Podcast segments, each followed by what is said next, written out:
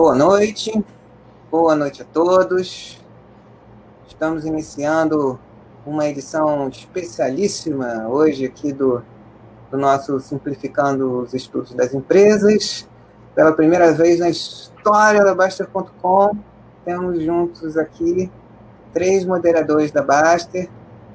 Hoje contando com, com a ilustríssima presença do nosso querido amigo Eduardo Martinez, se juntando aqui a Fernando Mizobuti, e nós estamos com esse chat iniciando é, uma série com dois capítulos, falando, é, fazendo um estudo sobre as empresas de varejo alimentar mais ligadas à operação de supermercado, qual é o principal canal delas, e abordaremos hoje o Carrefour Brasil, que é uma empresa que o Eduardo já fez um excelente estudo em vídeo, que, aliás, eu sempre assisto antes de fazer os meus chats, né? E então, vamos passar a palavra para os nossos convidados, especialmente para o nosso Eduardo, né, para que ele comece com, com o estudo da Carrefour Brasil. Eduardo. Prazer, gente. A minha estreia aqui no chat da Basta, né? Pessoal está acostumado a me ver no, nos vídeos das empresas, que na verdade não aparece nem minha cara, né? Só o áudio. Os comentários também, que tem na maioria das empresas, mas eu nunca, nunca fiz nada ao vivo aqui, né? Só a minha estreia aqui, logo em grande estilo, aí na companhia do Fernando do Cenezino. Só que eu brinquei até com o Cenezino quando ele chamou para fazer, que eu falei, pô, Cenezino, logo, logo esse setor aí que, que eu nem gosto muito, nem conheço tanto, né? Que é de varejo de supermercado. Mas é, é, é, aí é que tá, né? Porque isso. Eu já tinha feito, obviamente, um, um pouco de estudo é, do setor, especialmente do, do Carrefour, para fazer os comentários, mas não indo tão a fundo. Mas aí isso obriga a gente a ir mais a fundo, né? A estudar um pouco mais, e aí a gente começa até a perder determinados preconceitos que a gente tem com determinados setores. E a gente percebe que os setores eles estão sempre mudando. É, algumas empresas estão mudando e isso faz com que o modelo de negócios mude, coisas que não eram tão interessantes antigamente passam a ser. Então, foi legal porque eu aprendi mais coisas aí depois do, do primeiro estudo que eu fiz lá atrás. Né? Mas você quer que eu, eu, eu só fale aqui ou eu compartilhe alguma coisa aqui na tela também? Não, se você que sabe, o que, que você acha é, mais relevante? Melhor? É, vamos só falar então, né? Porque o, o, estudo tem no site, né? Você vai no mural aí da empresa e tem lá o, o estudo. É um estudo simples, que às vezes as pessoas confundem, né? As pessoas acham que que a gente faz um estudo complexo e não é. Se você for ver lá, tem pouca, é, são as informações mais relevantes, né? É, principal do modelo de negócios, tem o que, que é, você precisa ter atenção de olhar, as principais coisas para olhar, o que, que é o que, que é mais risco na, naquela empresa. E fala, em linhas gerais, o, o, os números da empresa, né? Mas principalmente a gente entendeu o, o, contexto que ela se insere.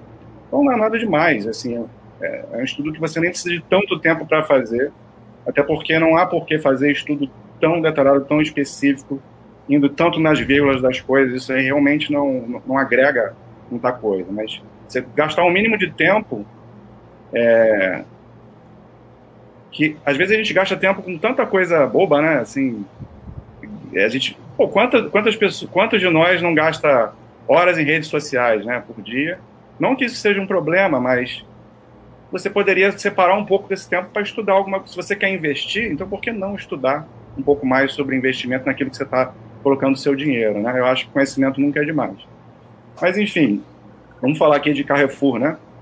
O Carrefour é uma empresa que fez um IPO tem, não tem muito tempo, né? Foi em 2017. E aí sempre cabe aquele alerta que, que a gente costuma é, falar aqui na filosofia do site.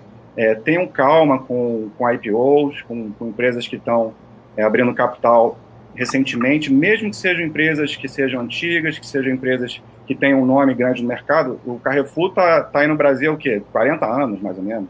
45. É, 45, né? Assim, eu era, eu cresci, eu era criança, desde que me entendo por gente, já via supermercado Carrefour, né? Então, pelo menos 40 anos tem aí, que é, que é a minha idade, né? Um pouquinho mais que isso. Então, mas mesmo assim, né, por isso você fez a IPO, você tem que dar, dar tempo para entender como que se ela, ela se relaciona com o, o, se ela está alinhada com, com os acionistas minoritários. Tem a questão do, dos números que são apresentados, né, porque você passa a ter uma, uma visibilidade maior da empresa, uma cobrança maior. É, os números precisam ser mais claros, mais detalhados, porque tem muito mais auditoria. Então, é, qualquer informação que você tenha antes do IPO, não necessariamente aquilo é totalmente confiável, né? Não que depois da IPO seja 100% confiável, mas você tem mais, é, muito mais é, possibilidade de, de, daquilo ser verdade, né? É, mas, enfim, então sempre calma com, com empresas que fizeram IPO aí não muito tempo. Carrefour em 2017, três anos, né? A Carrefour é, é a líder no setor de varejo de supermercado. Ela, ela tem uma abrangência nacional é, com o país inteiro, né, com lojas. E é interessante porque ela diversifica muito o seu modelo de negócios, porque ela tem multiformatos e multicanais.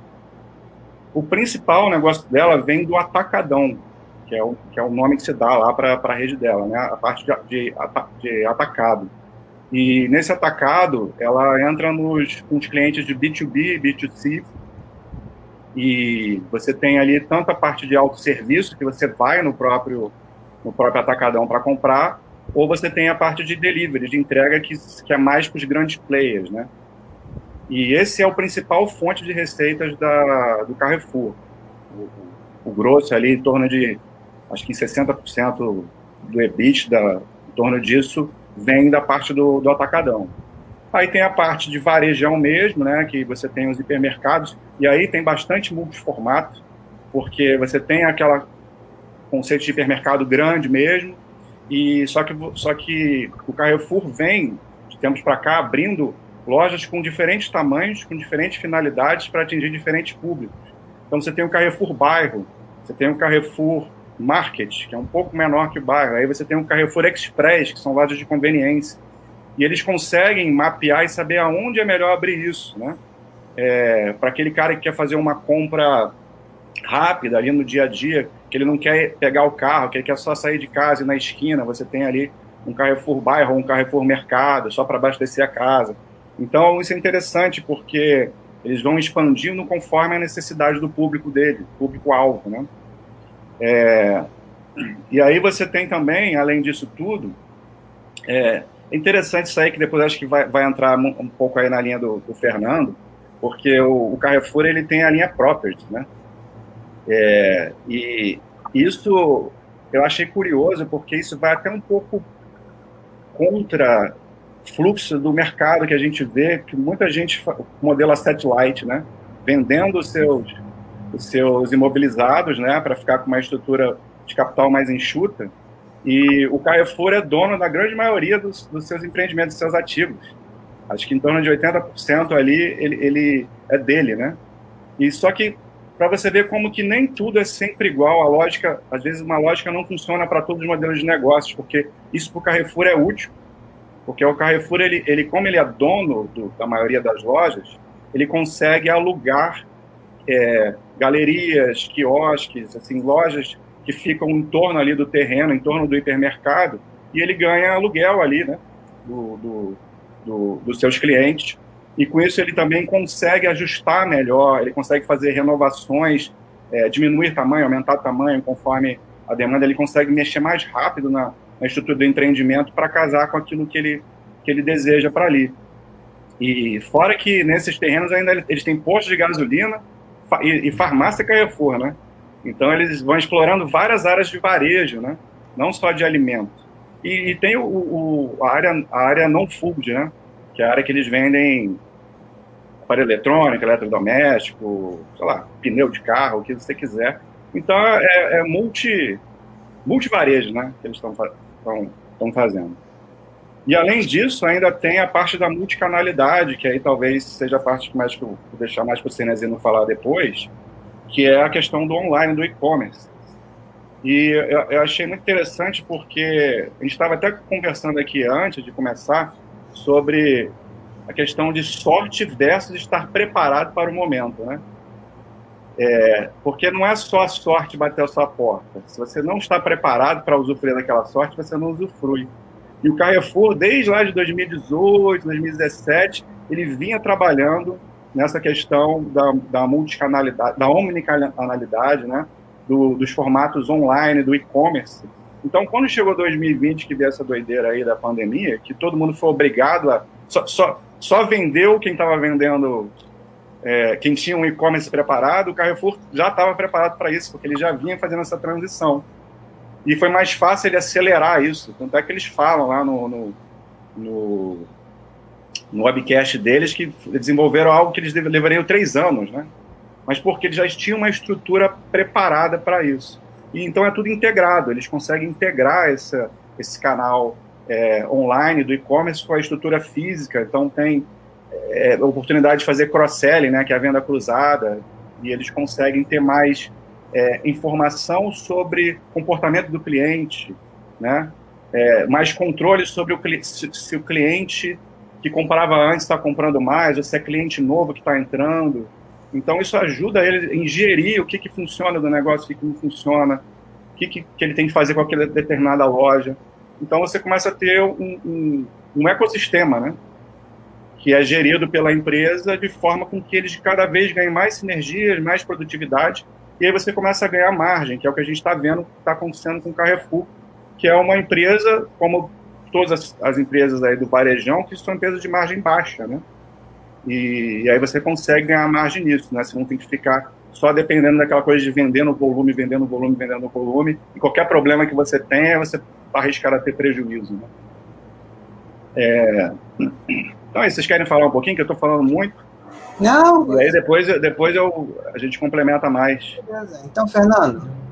Bom, pessoal, boa noite. Para quem não me conhece, eu sou Fernando, moderador da Basta de Renda Fixa, Fundos Imobiliários, Finanças Pessoais. É, para quem quer saber sobre o Carrefour, a, a parede que está ali, não dá para ver agora, está muito escuro, é, é, um Carrefour, por sinal, é um shopping que tem um, um Carrefour lá dentro. Estou quase falando de dentro do Carrefour, por assim dizer. É... O Eduardo fez uma explanação fantástica sobre a empresa, né? É uma empresa de varejo. Você que mora em alguma cidade grande brasileira, com certeza já comprou do Carrefour. E como ele explicou a parte de atacadão, B2B, né? Business to business. Às vezes você mora numa cidade pequena e pensa, não tem nada a ver com Carrefour. Carrefour não chega aqui. Mas talvez o Carrefour esteja vendendo para mercearia ou para supermercado aí, onde você faz a sua compra e você nem sabe. Então ele, eles tentam alcançar é, as pessoas e hoje e agora com essa evolução digital, toda essa situação de pandemia, está surgindo a omnicanalidade que o Cenezino vai explicar bem. Então você compra online, o Carrefour entrega na sua casa, você compra online e retira no supermercado. Você tem uma série de possibilidades que a empresa está começando a explorar. E quando a gente trata de fundo imobiliário, por enquanto o Carrefour ainda é uma empresa que não não está é, buscando a desimobilização, como o Eduardo falou. Eles tentam aproveitar aquela oportunidade de ter o controle do ativo imobiliário para ter uma receita diferente de aluguel, para ter um controle melhor. Lembrando que quando você desimobiliza, isso vale para qualquer empresa. Ah, eu vendi a minha sede. Eu vou, vou entrar com, com dinheiro no caixa, vou ter mais liquidez, vai me dar uma tranquilidade maior, mas aumenta um pouquinho o risco para quem precisa daqueles locais estratégicos, porque assim como a gente está vendo o Grupo Pão de Açúcar vendendo seus imóveis todos para para fundo imobiliário, chega lá o, o, o, próprio Carrefour e fala com aquele fundo, olha, está acabando o contrato do GPA, eu quero esse ponto, eu te pago mais. Você pode perder aquele ponto, você pode perder um local estratégico. E insere risco, te dá liquidez, mas insere um certo risco que talvez no momento para o Carrefour não seja interessante. Pode mudar no futuro com outros investimentos. Então é uma empresa que tem todo, é, é, todos esses pontos a serem avaliados né, uma empresa que participa muito provavelmente da vida de muitos de vocês, que vale a pena o estudo, não como o Eduardo falou, a IPO recente, não é que você vai investir, não é que você tem que pegar e, chegar ali e comprar as ações, mas você todo investimento é, sério, todo investimento feito com consciência, ele é precedido por algum estudo. Né? Você estuda primeiro, investe depois, e não investe depois estuda. Tem que ter feito algum estudo antes de começar a investir mesmo, a estar ali presente na empresa. E esse estudo começa por entender é, todo o funcionamento da empresa. Igual o Carrefour, ele tem o, o, posto de gasolina. Quem, quem é daqui de Belo Horizonte sabe que tem o Carrefour próximo ao Shopping Del Rey, ali da BR Malls, por sinal, outra empresa negociada, é, que ele tem dentro dele um, um posto que, onde você abastece e você pode trocar óleo com o óleo que você compra no próprio Carrefour, você troca o óleo lá. Então já é, é, é aquele, aquele ambiente para você ir resolver todos os seus problemas. Eu quero trocar o óleo do carro, quero fazer minha compra do supermercado, quero ir na farmácia e tá tudo ali naquele ambiente. Além de ter algumas lojinhas de, de informática, de outras coisas é, que fica ali dentro. A própria garantia dos computadores vendidos pelo Carrefour fica lá na, na estrutura. Tem a, a parte de TI ali, de, de manutenção. Eles chamam de One Stop Shop, né, Fernando? É, One Stop Shop. Você vai ali e resolve tudo. Você não tem que ir num lugar, ir em outro, em outro. Então, cada vez mais as pessoas buscam ganhar tempo, né? E quando chegam, às vezes no Carrefour não, não é mais barato, mas se eu for no outro supermercado, depois eu vou ter que sair de lá e ir num posto, depois eu vou ter que sair de lá e ir num, num, num mecânico, ir não sei aonde, ir no, no, na loja de informática. Então, vou ter que ir em vários lugares para resolver algo que simplesmente indo no Carrefour eu iria. E isso é, é, isso é uma forma de você cativar um cliente, porque o cara ele, ele quer aquilo rápido, ele quer resolver, e estando ali dentro do Carrefour ele pode fazer isso. Além disso, né, tem esse lado, tem o, uma coisa que é bem legal aqui, que é o Carrefour Bairro, que surgiu há menos tempo, já é bastante tempo, mas é há menos tempo, eu lembro quando começou o Carrefour Bairro, que é a possibilidade de você ter um Carrefour pertinho da sua casa, que antes era só aquele hipermercado e tem um supermercado pequenininho. Eu, por exemplo, moro aqui no centro de Belo Horizonte, tem o Carrefour Bairro, que é aqui é a parede do lado da minha casa, literalmente. Então, às vezes, eu sei que tem um supermercado mais barato, mas que eu vou ter que me locomover, eu vou ter que pegar um carro para ir, eu vou ter que pegar um ônibus fazer alguma coisa, mas esse eu vou andar simplesmente, está pertinho, de, principalmente né, nessas regiões densas, né, de grande centro. Você não quer pegar trânsito, mil coisas só para ir ao supermercado, às vezes comprar uma batata e um, e um petisco para você comer num sábado com, com a sua esposa, com a sua namorada e assistir um filme. Você não vai querer fazer uma viagem para isso, você tem o Carrefour Bairro é, próximo de você. Então, eu, o Carrefour ele vem tentando atacar por vários pontos diferentes, né, cercar o, o, o, consumidor, porque é um setor onde é muito difícil fidelizar, né? Muito difícil dizer assim, ah, eu só compro no supermercado tal, porque é a minha marca favorita de supermercado. Eu, pelo menos, não conheço ninguém que tenha esse amor pela marca do supermercado. Então, eles têm que ter uma, uma criatividade maior para trazer aquele cliente e ele falar, ah, eu vou aqui, aqui para mim é interessante. Eu acho que o Carrefour está está sabendo trabalhar esses pontos aí de uma maneira legal. O Cenezino vai falar agora da canalidade, ele vai entrar melhor nisso daí. Ô, ô, Cenezino, só, só um detalhezinho que eu lembrei, porque hum. tem tanta coisinha né, interessante. É, muito detalhe interessante. Porque, porque, você vê essa coisa de, da empresa, tá, óbvio que tem que estar, né, mas antenada com o momento, né? E hoje tem muito essa coisa da, de buscar uma vida mais saudável, de buscar uma alimentação mais saudável, né? E a gente, e a gente sempre a gente sabe que a gente, se a gente tenta fazer isso, é, não sai tão barato, né? Você querer comprar produtos mais orgânicos, produtos mais saudáveis, às vezes é, é, sai mais caro. E aí você vê que o Carrefour, olhando isso, ele começa a adotar uma estratégia de aumentar a, a venda, a produção, a, a, oferta de venda de produtos assim. Só que o que, que eles fazem, né? Eles, eles fazem parcerias com os, os, os fornecedores né, desses produtos, eles incentivam esses caras a produzir mais. Como é que eles fazem isso? Eles falam assim, ó, se você produzir mais isso e, e, e me vender mais barato, eu compro, eu compro o ano inteiro de você. Né? Porque o Carrefour tem laço para isso, né? tem capital de giro para isso. Então, é mais outra coisa que é, que é importante né, para você ser bem sucedido no, no varejo é você ter controle de capital de giro bem feito. Né? Você consegue adiantar essa coisa com os fornecedores. Então, incentiva essa cadeia para produzir mais algo que as pessoas estão querendo e às vezes não consomem porque é caro. Só que aí, com essa escalabilidade, o Carrefour consegue vender isso mais barato que a concorrência. E então, acaba que é um ganha-ganha né? para o cliente, para o Carrefour e para o fornecedor também. É, é excelente. Excelente.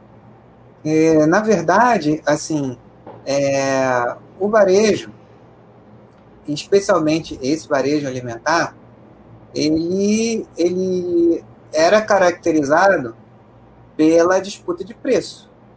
Como vocês dois falaram, e é a experiência que nós temos, né, a maior parte do, do, dos varejistas alimentares, supermercados, que inclusive assim a própria é, comunicação de, da maioria deles sempre foi preço, né? Ou é uma promoção tópica, ou então é aquele supermercado que vende mais barato, mundial, menor preço total, todo mundo, né? Todos os lugares onde tem mundial, é famosa frase. Só que isso é uma coisa que é, ficou no passado, né? Porque antes a gente tinha uma menor oferta de produtos, era tudo muito mais difícil, especialmente na época da hiperinflação. Não sei quem de vocês aí chegou a ler o livro do Abílio, entrevista que ele deu a Cristiane Correia, que gerou aquele, um livro muito interessante sobre ele, da série que começou com Sonho Grande, depois do Abílio, né? Então, ele conta lá a loucura que era no, no, no, no tabelamento de preços, fiscal do Sarney, putz, eu lembro disso, estou velho pra caramba. Aí, então, era, louco, era uma loucura, era, era tudo preço, preço, preço. Tem lá aquela senhora do, do supermarket lá, é preço, né? Então, é, isso é uma coisa que não, não sustenta especialmente com, com, com a, a transformação digital, porque o que acontece? É, quando, quando era tudo separado, você montava uma cadeia é, é, que você procurava verticalizar ao máximo, botar tudo teu ali dentro, quando era um mundo é, com menos opções, um mundo completamente offline, você até conseguia fazer isso muito bem. Você vê o Walmart aí fora, que durante séculos, séculos é maneira de dizer, mas décadas que ele era o supremo, né, por causa da, da eficiência que eles tinham em caixa e, e, e, e eficiência master no ciclo de caixa, né, e aí ele matava os concorrentes, porque nenhum concorrente tinha escala e ciclo de caixa do Walmart. Até a Amazon aparecer e começar a mudar. Só que a Amazon ela ainda jogava no, no, no o jogo do monobloco. Ó, eu estou inovando tudo aqui, mas é tudo comigo. Entendeu? Tudo vai ser comigo. Né? E a coisa é, é, começou né, com essa revolução, começou justamente no lugar onde não tinha nada, que era a China. A China era um mato. Né? É um país gigantesco, não tinha sistema bancário, varejo super ruim. É, é, então, a única, a única coisa que eles podiam fazer era pular a etapa.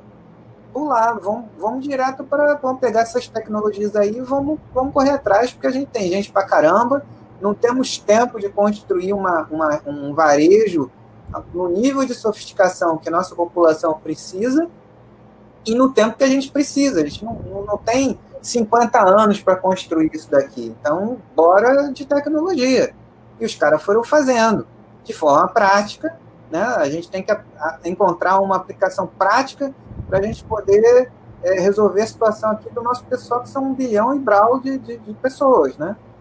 É, e aí isso foi criando toda uma, uma estrutura completamente diferente que foi surpreendendo os criadores dessas tecnologias do Vale do Silício. Todos aqueles caras que eram puramente é, é, tecnológicos que podiam fazer o que quisessem, porque eles não tinham nenhum legado físico. Então, eles não tinham um compromisso é, é, que as empresas legadas têm, que são as empresas que a gente estuda nos livros, todos que a gente já, já, já estudou do passado, aqueles livros que escreveram sobre o Warren Buffett de, sei lá, 15, 20 anos atrás.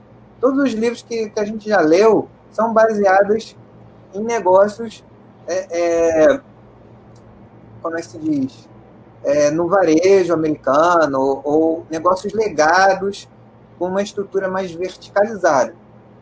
Então, é, voltando para cá, para o varejo alimentar, o que, que o Carrefour fez? Ele viu uma necessidade das pessoas, as pessoas estão vivendo mais, né?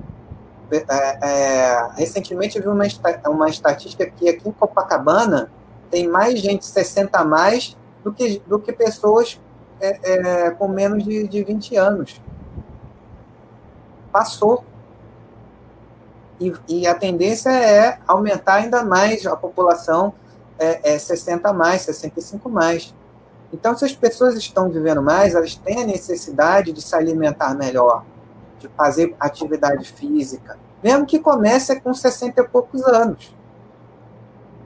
Então, a, o Carrefour viu aí uma, uma necessidade, ele já é uma operação grande no Brasil e no mundo, né? Então, eles falaram, bom, agora o nosso propósito não é ganhar do, do GPA com um preço mais baixo, não é tentar ganhar do Mundial e do Guanabara no preço, porque a gente não vai conseguir, não é o nosso perfil, né?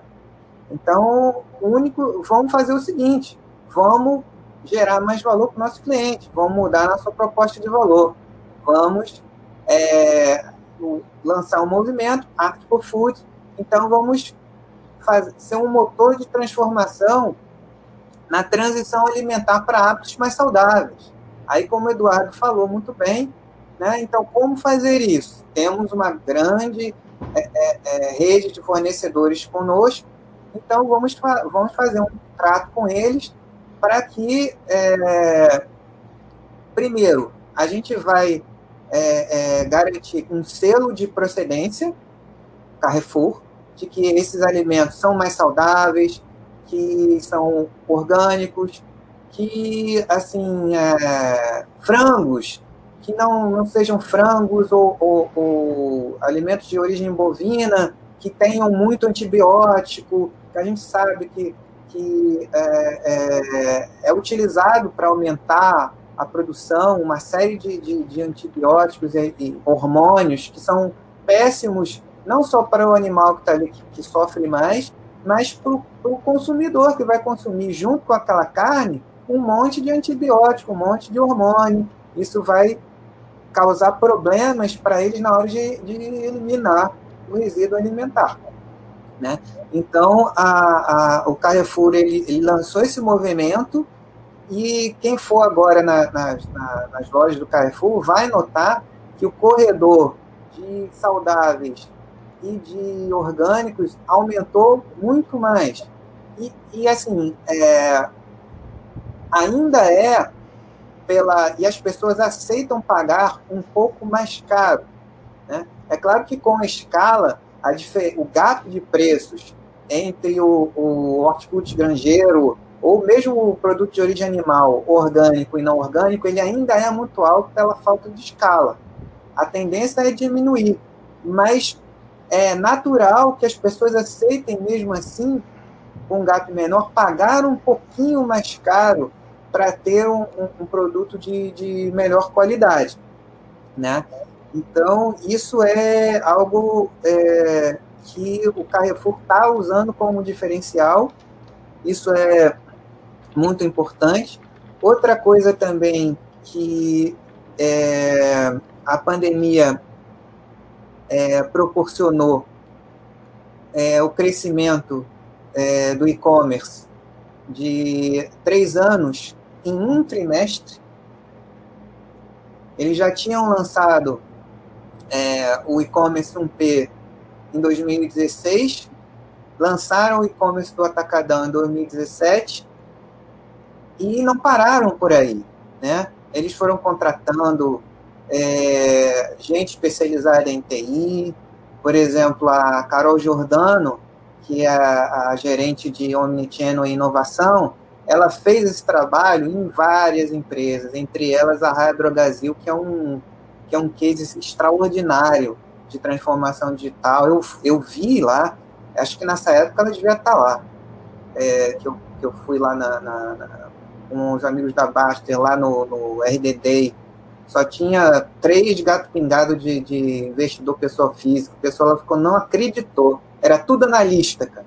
Aqueles analistas todos que a gente de vez em quando ouve e que cobre varejo, estavam todos lá. Eu fiquei olhando a cara dos, dos caras, né? Eu olhei, eu escutei a voz, falei, eu conheço essa voz.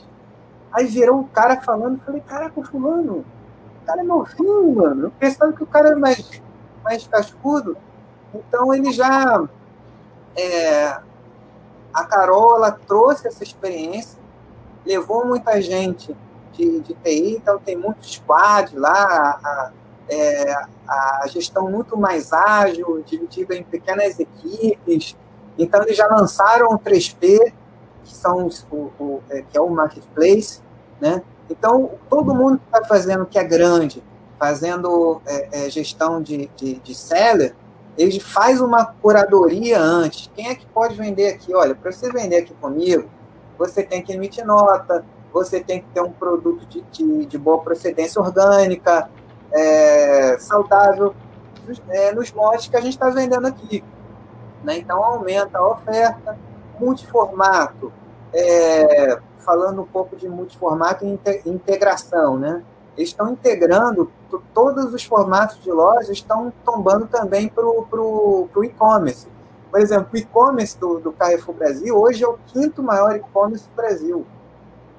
Quinto. Né? De todos os tipos. Né?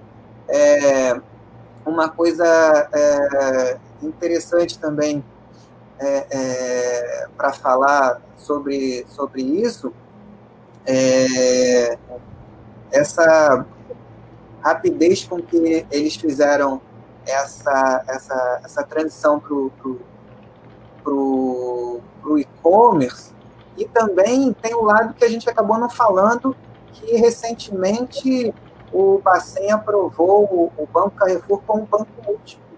Né? Isso é uma outra coisa fundamental do, do, da transformação digital, né? porque você tem na transformação digital, você tem o vertical da mobilidade, você tem o vertical da alimentação, food service, você tem o e-commerce e você tem o serviço financeiro. Né? Então, se você consegue montar uma estrutura one-stop shop também no, no, no, tanto no online como no offline, por gravidade, quem já está ali vai comprar ali, vai, vai é, usar o serviço financeiro. E, ao mesmo tempo, o banco ele tem um conhecimento do perfil do cliente que nenhum banco tradicional tem. Nenhum banco tradicional tem. E o banco ele tem um outro ponto, o cartão de crédito, te interrompendo só um pouco, porque eu, eu lembrei disso. É, é interessante que o, o, eles fazem uma jogada muito, muito inteligente aí, que é aquela dificuldade que a gente falou entre o supermercado, o hipermercado, o varejo, fidelizar o cliente. Quando você tem um cartão Carrefour e, e uma grande massa de classe C, classe D, principalmente a classe CB, às vezes tem um pouco de dificuldade em conseguir crédito. Às vezes o único cartão de crédito que a pessoa tem é o do supermercado. Quando ela consegue o cartão do Carrefour, para ela não pagar a anuidade, ela tem que fazer compra no Carrefour todo mês, ela tem que comprar alguma coisa lá. E aí, se ela for lá, dificilmente ela vai comprar só uma barra de chocolate, ela vai fazer, às vezes, né, vai, vai ver o que ela precisa em casa. Então, isso é, uma, é usar o banco para fidelizar né, o cliente é. ali. Eu, eu, fiquei impressionado, foi bom você lembrar, eu tinha esquecido do banco, né? Que é uma coisa tão importante. E, e eu fiquei impressionado de ver que eles são o quinto maior emissor de cartões de crédito do Brasil. Eles estão atrás só dos quatro grandes bancos. Né? Exatamente. É... Muita gente eu já vi falar isso. Tem cartão é... Carrefour porque eu não consegui fazer no banco, fiz o Carrefour. Então tem os grandes bancos, que é o core business dele é ele, e o, aí o quinto maior é o, é o Carrefour. É Eles emitem mais cartão que a Caixa Econômica, por exemplo. E, e, e, do pessoal de varejo, eles são o maior, né? É, são. Óbvio, são. né? Se eles só perdem para os bancos, né? Então, e é impressionante. E essa coisa que você falou aí, que agora foi aprovado pelo Bacen, eles se tornarem um, um banco completo, isso vai dar para ele uma, eles uma economia, cara, gigante, porque é, tinha várias, tem várias coisas no processo que eles precisavam de terceiros, né? Por exemplo, quem emitia os boletos que as pessoas tinham que pagar do, do crédito, né? Tinha que usar um terceiro para fazer isso. Agora eles fazem isso. E a qual a quantidade de boletos que os caras precisam emitir por, por mês? Olha a quantidade de dinheiro que eles estão deixando de pagar taxa para fazer isso. Né? Fora que eles podem oferecer um monte de outros produtos que antes não poderiam. Os caras fazem seguro, né? É, pô, sei lá, eles podem qualquer coisa que um banco oferece, eles podem oferecer agora. É. E aí você tem um float cada vez maior Aí você pega esse float, coloca lá para. Bem que agora, né, a Selic, nesse patamar, o, o, o float não é, Não é tanta coisa, mas não é nada, não é nada. Não, é um, qualquer coisinha aí, boa. Tem um volume, um volume maior ali rendendo, é um dinheiro que está trabalhando para você. Né? E, você e aí você fortalece seu capital de giro, que é importantíssimo para esse modelo de negócio. E aí você consegue, de novo, vai e volta lá na escala, trabalhar com o fornecedor uma, de uma maneira mais, mais sólida, mais confortável, é, melhora a sua capacidade de você trabalhar o seu capex, né, de investir, e, até porque o Carrefour está num momento de expansão grande, né? tanto orgânico quanto inorgânico. Acabou de ser aprovado pelo CAD a compra da Macro, né? É. Que, que vai, vai solidificar mais ainda o segmento de atacado, que é o principal segmento dela, né? Onde ela tem até mais margem. É, a rede macro é muito forte aqui, né? aqui na, na cidade. Tem no Brasil todo, né? Macro tinha no é, Brasil todo. Ela é imensa.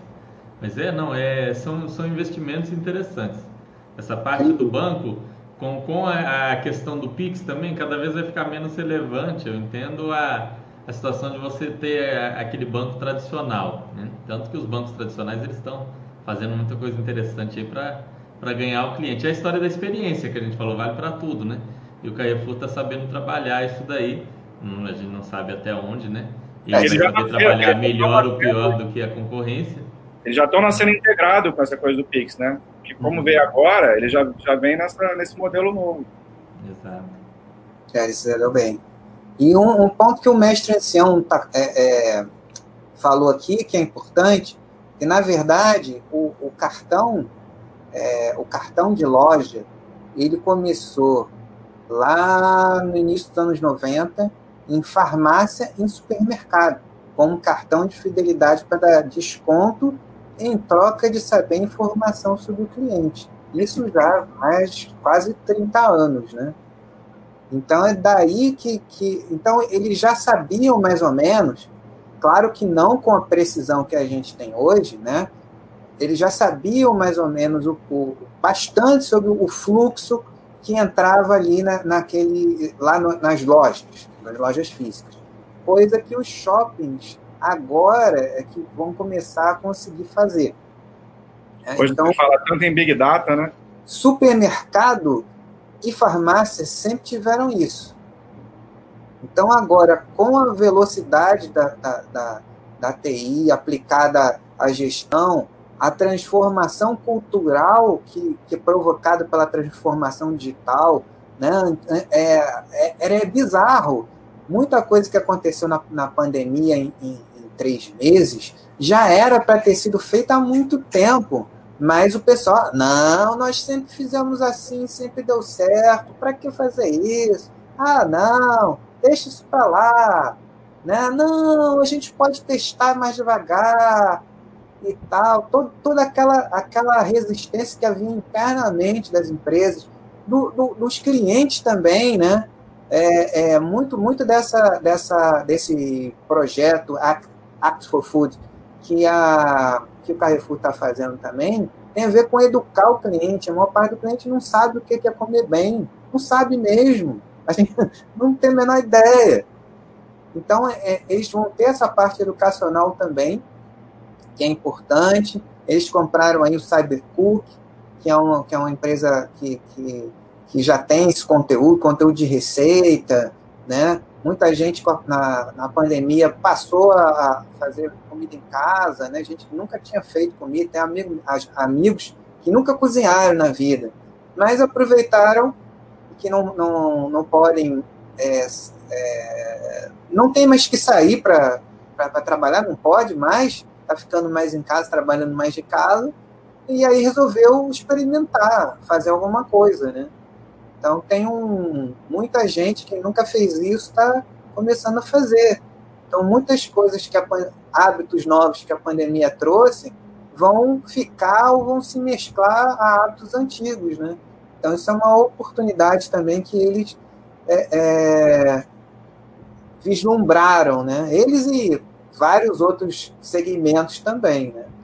Muita, é, ainda havia uma, uma, ainda é um segmento muito presencial em termos de compras, né? Especialmente em determinado é, é, faixa de público, público 60 a mais, especialmente, né? Ainda é tem uma maior dificuldade ainda pela falta de, de hábito, né? E, e, e, tem aquela coisa também que o pessoal tem que melhorar também, né? Por exemplo, serviço de entrega, se você for é, é diferente, você ir lá é, e selecionar um hortifruti e um cara de lá qualquer sair na correria, pegar qualquer coisa, empacotar e mandar para você quando você vê é tudo ruim, né?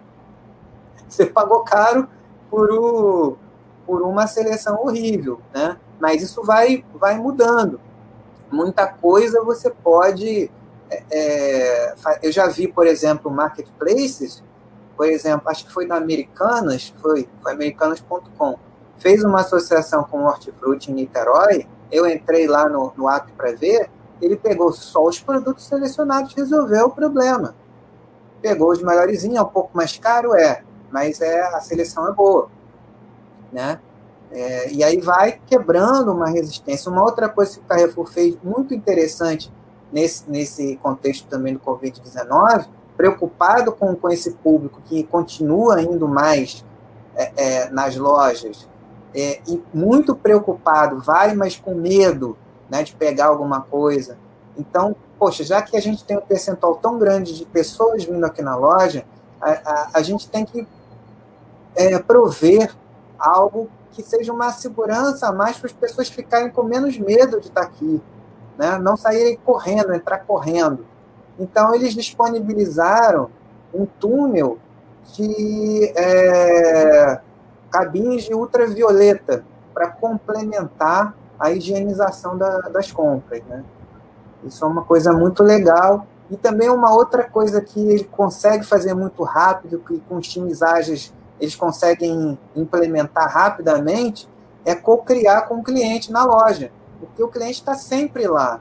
Então é fácil de chegar interagir com o cliente, é, imaginar uma coisa, já ir testando, já ir sabendo que o cliente está achando ou que ele não está, ao invés de ficar um ano, dois anos, às vezes, desenvolvendo um produto, um serviço, e depois testar na loja e não dá certo. Né?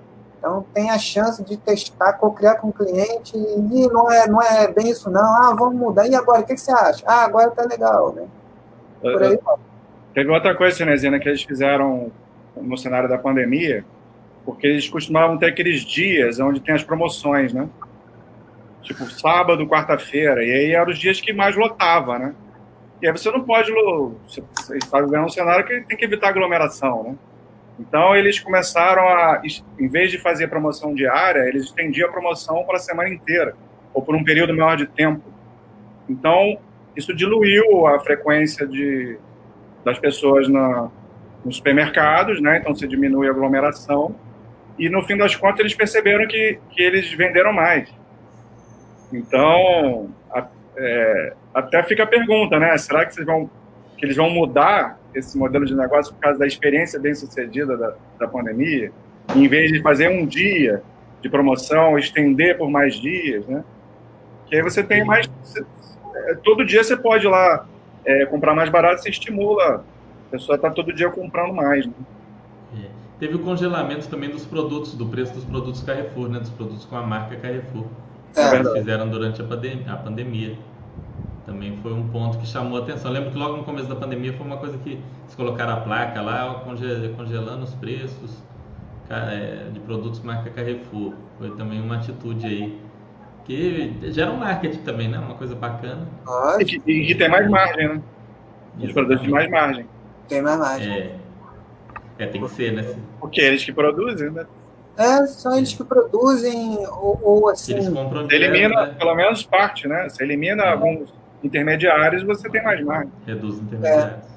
E, e, assim, e, e, esse, esse movimento que eles estão fazendo, saindo da, da, da competição rouba-monte de preço, né, levando mais qualidade, eles aumentaram uma coisa que é muito importante no varejo, que eles chamam share of wallet. Ou seja, daquele, daquele percentual gasto com alimentação, porque o cliente do, é, é, é destinado para alimentação estão gastando mais no Carrefour do que antes, por causa dessa mudança de posicionamento que eles estão fazendo. é que isso é, é, é uma consequência natural. Né? 15% né, de, de aumento. Foi 30%. 30%? Foi 30% aumentou o wallet. 30%. Foi. Né? Porque realmente, né? É, é, é, uma, é uma situação em que a, a, a pessoa, a família, ela aceita pagar mais caro porque ela está vendo ali que ela tem produtos de maior qualidade, né? produtos orgânicos, produtos é, mais saudáveis. Também tem muita gente aí com, com é, comorbidades, né? que precisa fazer uma dieta específica. E às vezes, é, voltando à questão do one-stop shop, né? Por exemplo, eu, eu tenho intolerância a glúten, né? Então, tem há, alguns anos atrás, é bem complicado fazer compras conjuntas, entendeu? Tinham coisas que eu chegava e não tinha nada para mim. Então, eu tinha que ir no outro lugar, pegar mais uma coisinha aqui, outra coisinha colar, né?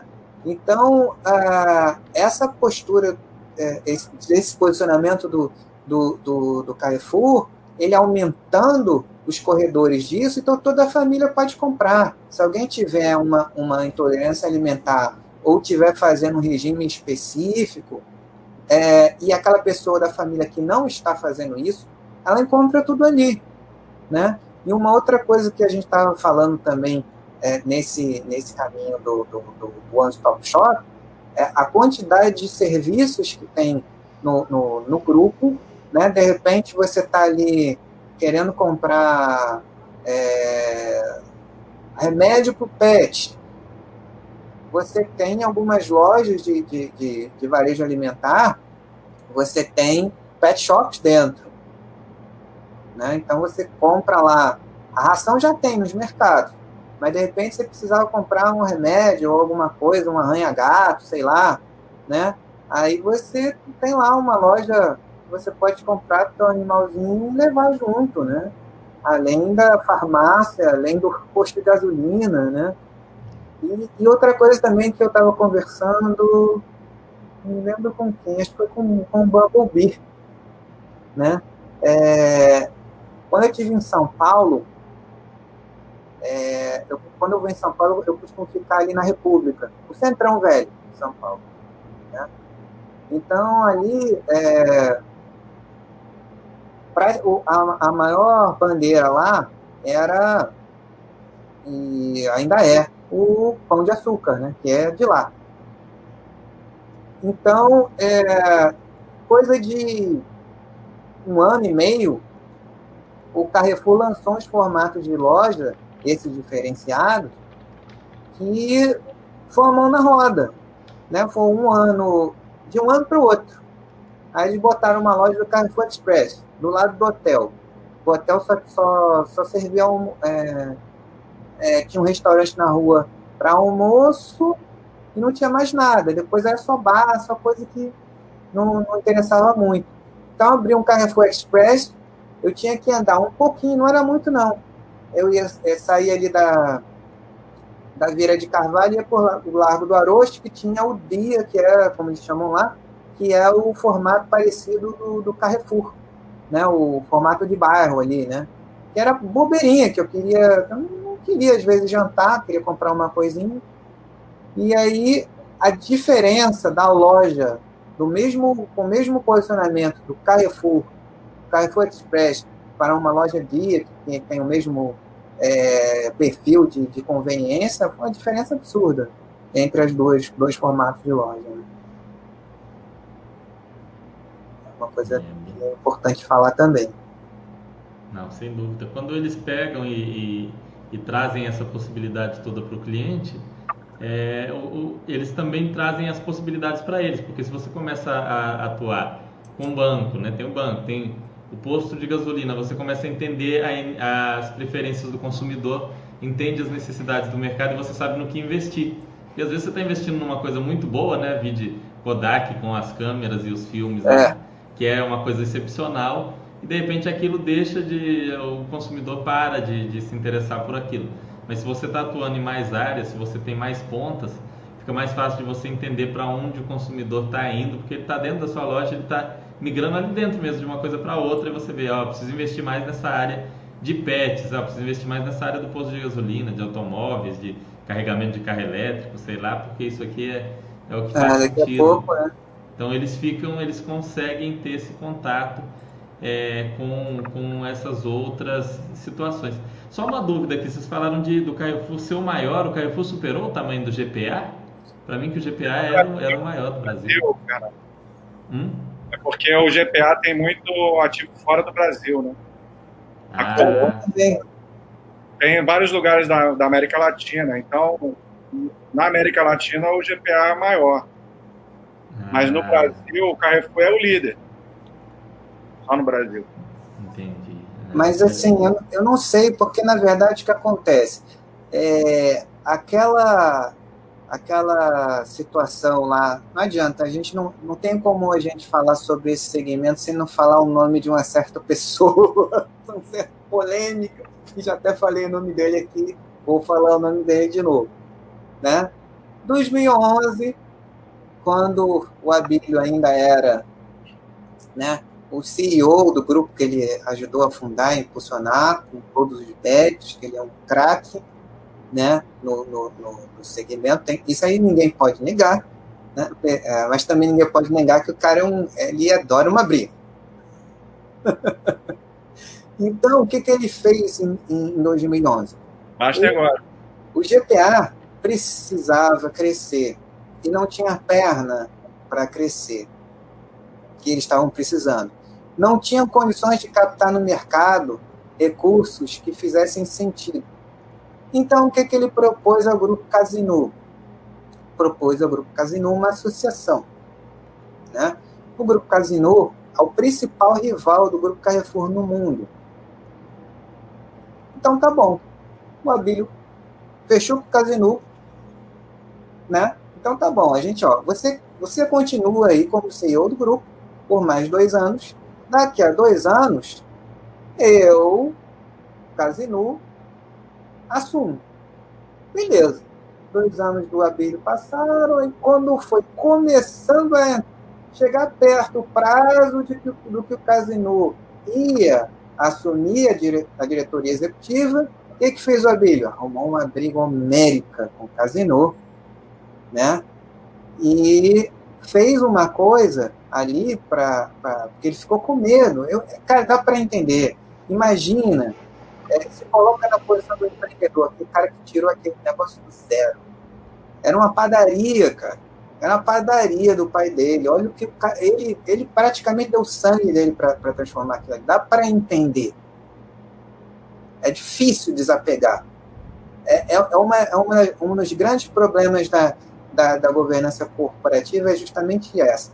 Tem que proteger o negócio do fundador do negócio, para o negócio não morrer junto com o fundador.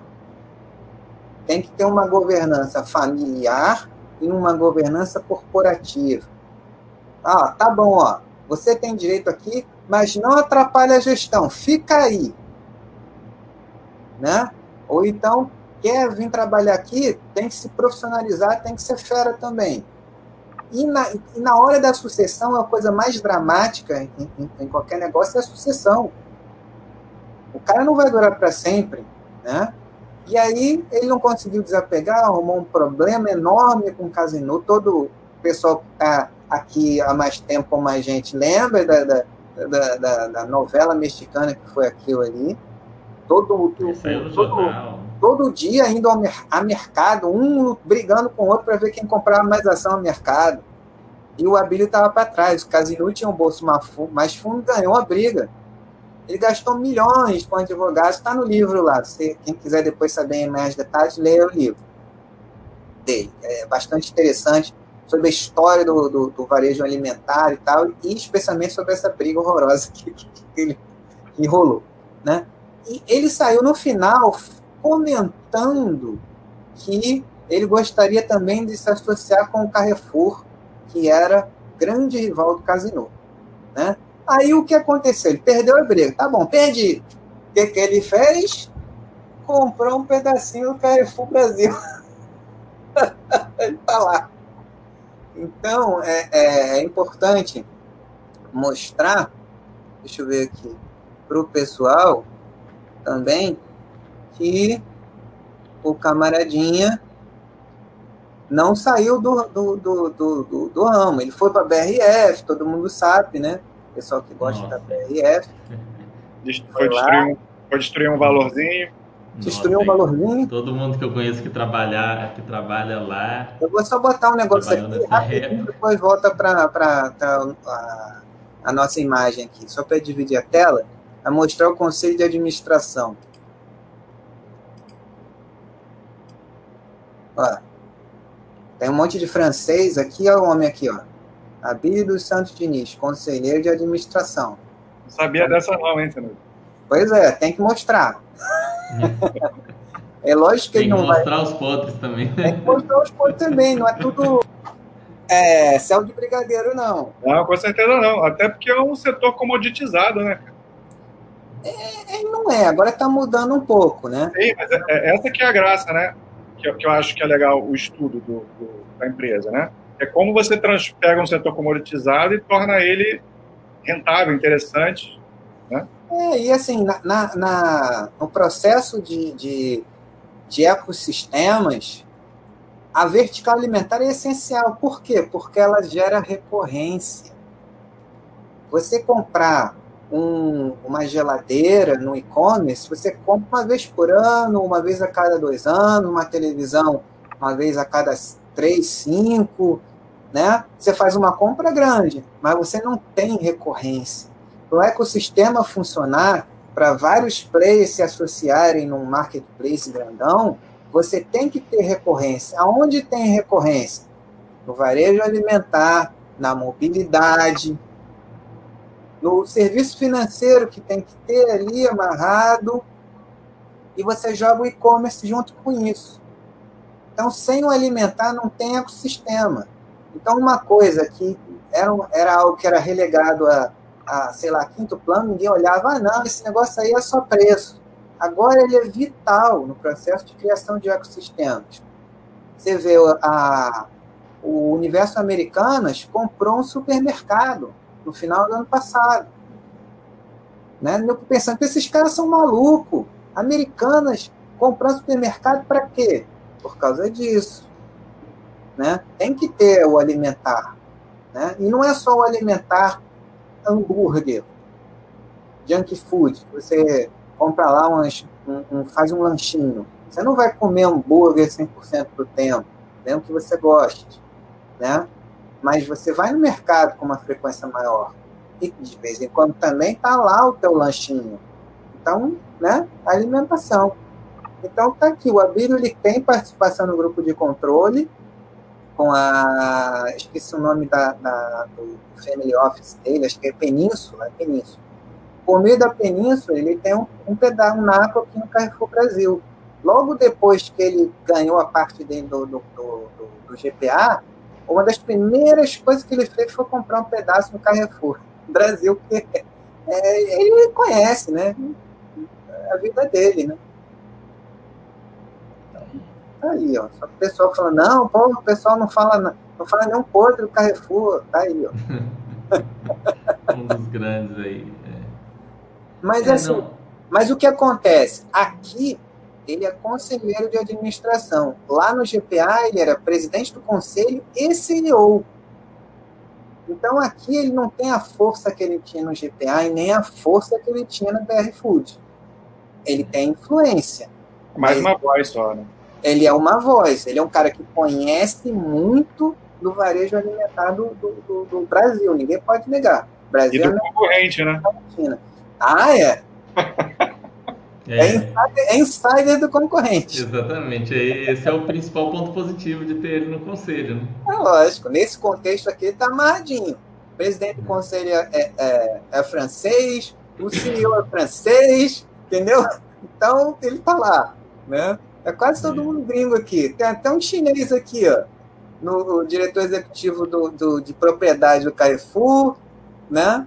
Então, aqui ele está domesticado. É. É, tem que ter esse controle, tem que estar na rede ali para. Claro, isso é, isso é, fundamental, uma coisa que né, não aparece agora no resultado, mas pode aparecer depois. É. Não, útil ele sem dúvida é, né? Não, ele é, ele, ele é uma pessoa muito inteligente. Tem todos esses dilemas éticos e, e, essa forma de trabalho toda que o pessoal critica, né? Que se a gente for fazer um, tá fazer um chat sobre isso, mas é, é, conhecimento não há sombra de dúvida que tem ainda mais sobre essa área de varejo alimentar, com ele e o pai dele criando lá o GPA, então é óbvio que eles conhecem muito disso, né? É, pode ser que, que isso seja de, de grande valor aí também para o Carrefour. Pode ser um asset, né? Ao invés de um, de um podre em algum Sim, momento. Esse contexto que ele está domesticado aí, tudo bem. É. Digamos assim, né? Mas o Buffett ele fala uma coisa interessante sobre empresa, eu acho que isso vale. Mas toda empresa em algum momento vai ter uma administração ruim. Ah, sim. Não tem o que fazer. Então você tem que buscar empresas que vão sobreviver a esses momentos. A empresa tem que é. ser. Não pode ser uma empresa que, se, se, o administrador não for aquele cara, a empresa quebra. Né? Tem que resistir a esses momentos, porque vai passar. Né? Não, não, tem muito o que fazer. Até usa muito o exemplo lá da, se não me engano, do, do cartão de crédito lá, o, o American Express, né? Que teve um, uma administração que quase quebrou o American Express, depois ele voltou mais forte ainda. Então é, acontece, né? Vai ter gente despreparada, já teve em tantas empresas Coca-Cola, também passou por má administração. Então é, a gente tem que buscar empresas que tenham uma estrutura de administração onde não tenha um, o, o cara da o dono, né? Não tem aquele cara que é o dono, ele tem a empresa é bem estruturada, o CEO ele é o cabeça, mas ele não chega ali, ah, vamos mudar esse negócio todo e tal, e aí se ele for um maluco, acabou. Né? Então é, é, é a tal da profissionalização da administração. Não é só um cara ali que toma decisões monocráticas. É, e, e, essa coisa da, da, transformação digital ela muda muito a gestão também. Descentraliza muito. Né? Você tem a, a, muita coisa que antes, por exemplo, você tinha um RP, ele fatiava uma parte da empresa, pegava alguns dados considerados críticos para a gestão e fornecia só aquilo. 90% da empresa o sistema não conhecia. Né? Hoje não, hoje você tem uma, uma estrutura que permite conhecer e, e fornecer dados praticamente vivos sobre aquilo que está acontecendo. Isso dá, transforma é, é, brutalmente a, a, gestão da companhia e a estrutura de governança. Né? Aquela história que, por exemplo, aquilo que se falava e que há muito tempo o nego achava bonito no papel, mas não, não achava importante na prática, né? aquela coisa que do, do da responsabilidade ambiental, né? da é, social da, de governança, ESG, que agora está na moda, que moda boa, né? que, que, que o, o IBGC já fala em ESG há mais de 25 anos, só agora que as pessoas realmente estão conseguindo fazer com que isso aconteça e, e conseguindo de fato entender da, que aquilo gera um valor enorme no longo prazo. E às vezes não só no, longuíssimo prazo, não. Se você tem uma economia circular na sua cadeia produtiva, você consegue reaproveitar aquilo que é para o lixo, que volta para você como matéria-prima, e isso você vai ganhando margem com isso. Não é só é, é, é, é bom três vezes isso, né? Outra coisa importante também é a diversidade dentro da empresa. Né? Eu tenho a oportunidade de, de vez em quando, não, não tanto quanto o Miri, né? Um dia eu, é, é, eu vou conseguir ser, quem sabe eu consiga ser removido como o Miri, mas assim, é, nas experiências que eu tive é, com as empresas, de visitar as empresas, é, lá no, no onde, lugar mesmo onde acontece a ação, a, a diferença que é de ambiente, né? Eu, eu, imaginava que ia encontrar, por exemplo, o Bradesco. O Bradesco ainda é um, uma, uma, uma organização mais formal. Né? Então, quando eu fui no, no, no edifício Bradesco Seguros, já ainda tem aquela formalidade. Né? Tá mudando. Né? Mas em outras empresas, você vê coisas que eu nunca imaginei ver numa grande empresa. Um cara de tatuagem. Cara, o cara de tatuagem, mostrando a tatuagem, não é que escondendo no, no terno, não. O cara tá lá, de, sabe? Diversas gerações, vários tipos de pessoas. E o que, e o que, que ajuda nisso, né?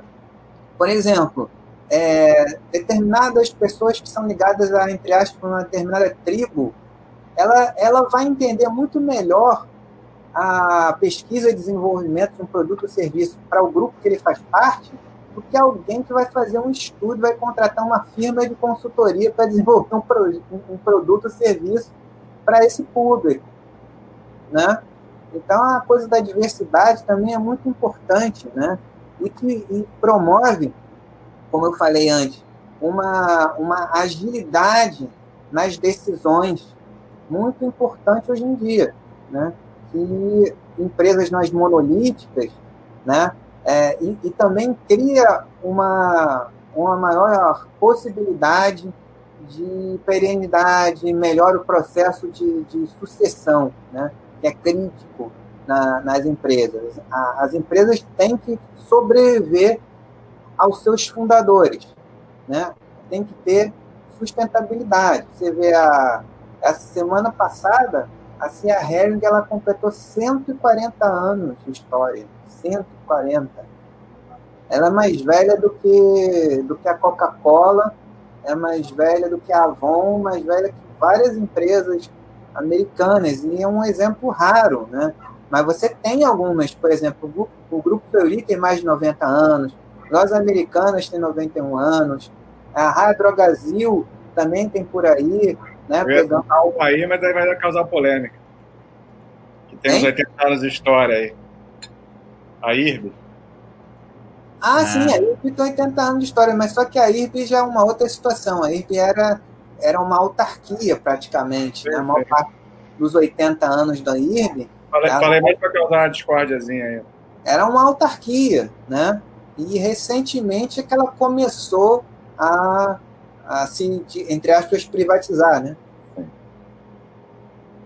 É, não, e é mais recentemente agora ela está se profissionalizando mesmo, né? Virando uma sim, empresa sim, mais. Sim, é, ela está num processo de amadurecimento. É, está num processo interessante. A, a turma que está lá na, no conselho é, é um pessoal muito bom, realmente. Mas é um, é um longo caminho pela frente, né? Para eles. Né? E, e, acho que esse processo de, de, transformação digital pode ser que ajude a eles nesse processo, porque senão eles vão ficar para trás. É uma coisa de que eles não têm escolha mais. Eles vão ter que entrar no barco. Senão é. eles vão ser engolidos.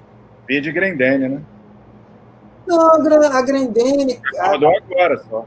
Não, não é que ela não, ela não acordou agora. É porque o que acontece? A Grendene ela tinha é, um, um posicionamento é, praticamente é, classe C e era uma indústria que vendia para multimarcas. Era isso que eles faziam. E tinham só a Melissa, de canal com, com posicionamento um pouquinho mais acima, né? Então, é, é, muitas coisas que, por exemplo, a principal concorrente, muita gente achava que era o principal concorrente deles, mas não é o público, o posicionamento é totalmente outro. Aretsu, não tem como comparar Aretsu com, com, com Grendene, nada a ver, né? Mesmo a Alpargatas é um pouco diferente da Grendene, é porque, assim, a princípio, quando a gente olha, ah, é tudo varejo, tudo vem de sapato, tudo vem de calçado, mas uma, uma coisa que a gente está é, querendo fazer, inclusive com esses estudos que a gente está fazendo, é, é gente, conhe vem conhecer um pouquinho mais sobre a empresa, entender o, que, que faz essa, essa empresa diferente da outra. Você vê o Carrefour e a gente depois, da, daqui a duas semanas, a gente vai estudar o, o, o pão de açúcar, né? Parece tudo igual, mas não é exatamente tudo igual, né? E a mesma coisa no, no, com relação ao setor de calçados, né? Então é, é isso, né? O setor de calçados é muito amplo, né? Porque tem diversos públicos. Justamente. Não, dividido por classe social, por sexo, por uma série de situações. Né? Não dá para você comparar a Nike com, com o Marezo. Com... Não, nada a ver. com uma Grendene, são empresas bem, bem distintas. Ah, tem um comentário aqui que eu achei engraçado no, aqui no chat, né? Que é o café, né? O café tá, tá, tá, lament, tá sentindo saudade do tempo que ele vendia WD-40 para o Carrefour. ele vendia 600 caixas por mês, era só alegria. Agora parece que não tem mais. Pena. É. Café. É, o WD-40 ainda está no Carrefour, só não é mais ele que vende. Né? Não é mais ele que vende. é, é, eu, eu, eu, fui né, nesse supermercado esse fim de semana, mas eu fui num do grupo GPA, então não deixa essa história para depois, procurando é, o produto. Não, não, deixa para o próximo chat. Então é isso, pessoal. Vocês têm alguma coisa para comentar, de é, comentários é, finais? Bom, eu quero só agradecer por, pelo convite, foi muito legal, aprendi muito com vocês, como sempre, como aprendo independente dos chats. É, foi uma discussão legal, estudando uma empresa que os brasileiros conhecem, né? uma empresa que acho que todo mundo do, que participou conhece, ainda que a pessoa não, não invista ou não, não compre, já viu uma propaganda na televisão no mínimo. Então, todo mundo conhece a empresa, é bem legal essas discussões, a gente tem que trabalhar isso aí em outras empresas quem sabe até umas empresas menos conhecidas que o pessoal às vezes compra o produto e não sabe que tem aquela empresa na bolsa, né?